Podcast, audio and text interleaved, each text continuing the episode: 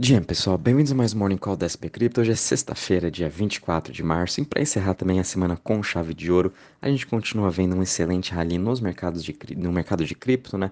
E quando a gente compara com os mercados globais, a gente está vendo uma boa realização de preço. A gente está vendo o futuro do S&P, é, S&P caindo, né? 0.02 agora, Porém, na Europa, a gente está vendo uma queda bem mais forte, quase caindo em 1%, e a Ásia também fechando no negativo.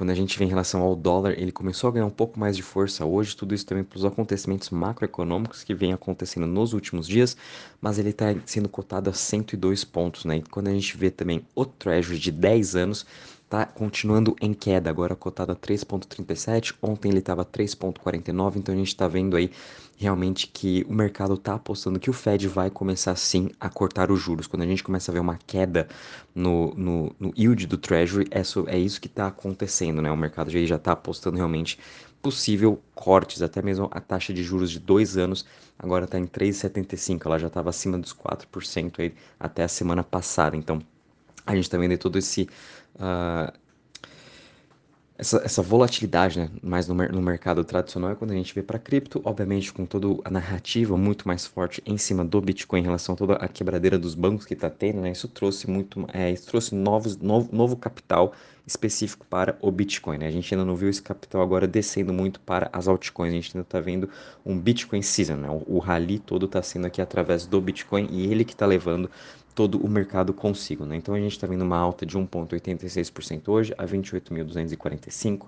Seguida a gente tem o Ethereum subindo 3% a 1.811.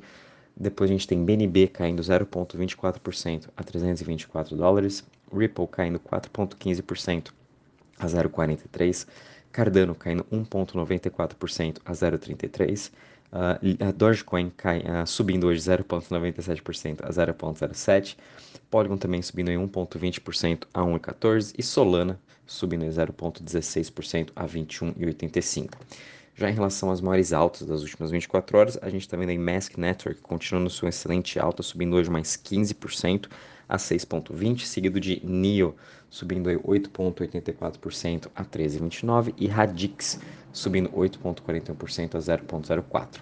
Já em relação às maiores quedas das últimas 24 horas, a gente está vendo aí Open Network, né, o Toncoin, caindo 10,99%, seguido do Tom Token também caindo 7,72% e com fluxo com uma leve queda de 6,92%. Gostaria de também trazer um grande destaque aí da Arbitrum, né, que ele teve seu airdrop ontem, agora ele está sendo negociado a 1,53. É, é meio, meio, difícil a gente falar qual foi a máxima ou a mínima dele ontem, né, mas em algumas corretoras chegou até a bater 160 dólares, principalmente na Bybit, então uma pessoa aí, não sei como, ele conseguiu comprar Arbitrum a 160 dólares e agora está sendo negociado a 1,53, mas a média foi que a máxima ontem chegou a bater a 11,80 e a mínima 11.10, sendo negociado a 1,53, dá um, dá um market cap de 1,9 bilhões, né? ele está aqui número 33 do ranking, é, dentre as top 100 criptos, né, um excelente, um excelente token. E quando a gente analisa até em relação aos airdrops, a gente já viu que 74, 75% agora uh, das pessoas já pegaram seus tokens, então a gente só tem mais 25% de possível pressão vendedora para resgatar os seus tokens. Ontem mesmo a gente já viu muitas pessoas já vendendo seus tokens, fazendo novos stakes, enfim, mas a maioria do dinheiro por enquanto ainda se manteve aí dentro do próprio ecossistema da Arbitrum. A gente não viu muito desse dinheiro saindo.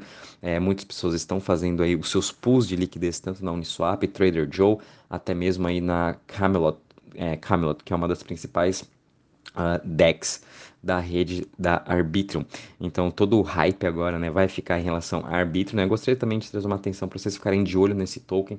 Acho que vai ser bem difícil ele cair abaixo desses 1,20 mais ou menos, né? O valuation de Arbitrum é realmente para estar tá acima do 1 bilhão de dólares. Então ele tem que ficar sempre acima desse 1 dólar, né? Então por isso acho que já está chegando até numa pressão vendedora ok. Uh, vamos acompanhar nos próximos dias, ainda pode ter mais volatilidade, mas fiquem de olho nesse token. É importante vocês terem carteira. É um dos principais líderes aí das Layer 2 do Ethereum. Vindo um pouquinho agora para a parte de DeFi, né, de Total Value Locked, a gente teve mais uma alta hoje de 0,85% a 87,21 bi. Quando a gente compara também com os principais protocolos, eles tiveram aí uma excelente semana, no geral subindo entre 10 até mesmo 10%, de 6 a 10%, perdão. Uh, e também quando a gente compara em relação às chains, o Ethereum agora com 67,81% de market share. A gente viu o Arbitrum agora com 3,28 bilhões em TVL, né, com uma alta de 13,38% nos últimos sete dias. Porém, quando a gente compara aí com os, com os top 20, a gente viu Solana tendo uma boa recuperação, subindo mais de 30%. Ontem também teve um, uma alta de seu TVL de 16%. A gente também viu a Drift Protocol, que é uma das principais agora DEX de perpétuos da Solana, a primeira DEX fora da rede aí da, da Arbitrum que conseguiu listar o token ARB. Então as pessoas que estão na rede da Solana também conseguem negociar aí o token ARB alavancado através do Drift Protocol, até que é uma excelente DEX, eu já dei uma olhada, também fiz uma outra operação, gostei bastante, né? Então Solana está voltando aí uh, com as suas DEX, com tentando reviver todo esse seu mercado de DeFi que realmente sofreu bastante desde a da quebra da FTX e até mesmo desde o colapso da Terra Luna. Mas no geral, essa foi uma semana bem positiva para os top 20 chains, né? Todas elas aí, a maior, grande maioria, com exceção de uma ou duas ali, tiveram uma, uma semana no positivo e a gente vai continuar também acompanhando a expectativa ainda, principalmente agora com esse grande airdrop da Arbitrum, tem aí outros airdrops das Layer 2. Hoje a ZK Sync provavelmente vai ter aí um grande anúncio o lançamento da sua mainnet, então, de novo, né, o foco todo estão sendo nas Layer 2 do Ethereum. Toda a narrativa está sendo Ethereum e Layer 2 agora nessas semanas, então todo o foco estão neles, né? Quando a gente vê agora de Solana, Phantom, Cosmos, a, a Avalanche, essas outras Outlayer 1, né? A gente nem escuta mais falar tanto. Todo o foco realmente hoje está na Arbitro, estão nas Layer 2. Então agora também nesses próximos futuros airdrops que vão ser lançados. Bom, pessoal, vindo um pouquinho agora para as notícias. Uh, a gente teve aí notícia agora que o Emirados Árabes né, já está também desenvolvendo o seu, a sua moeda digital, o Digital Dirham, vai ser lançado ano que vem, no, na metade de 2024, já estão com todos os preparativos. A gente também está vendo o Emirados Árabes sendo um dos principais países mais acolhedores de cripto, né, tentando abrir cada vez mais o seu país para trazer todo esse capital, toda essa tecnologia.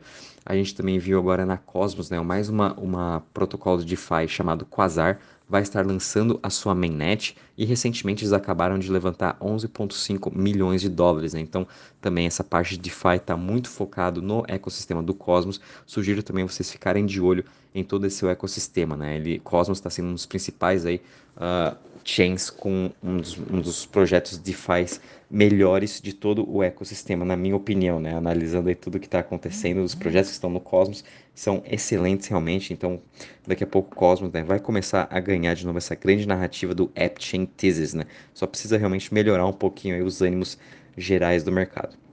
A gente também viu uma, uma empresa nos Estados Unidos, que não sei para quem conhece, né? A Aeropostale. Era uma concorrente aí da da Abercrombie e também uh, de, entre outras, né, entre outras marcas como Gap também, é, eles agora estão entrando no metaverso. A Aeropostale já era uma empresa que estava à, à beira da falência, começou a, a, a, utilizar o TikTok, começou a entrar na mídia utilizando o TikTok e também um pouco do Instagram, e agora eles estão entrando de, ver, de vez no metaverso. Estão conseguindo dar a volta por cima.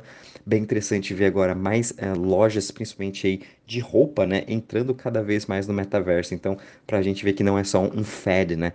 Realmente agora as empresas estão começando a ver o real valor do metaverso e expandindo a sua, a sua estratégia de marketing para dentro agora desses projetos. Então, é, eles não falaram que qual metaverso eles vão estar tá falando, mas é, comentaram que eles vão sim estar entrando aí com, com novas marcas e também com novas roupas para as pessoas poderem estar utilizando aí no metaverso, que eu achei bem positivo. Então, vamos ainda esperar esse ano que com certeza muito mais marcas de roupas e de acessórios né, vão sim estar entrando no metaverso. Não é somente aí uma, um férias, uma coisa passageira, né? Aos poucos, sim, todo mundo no final das contas vai entrar no metaverso.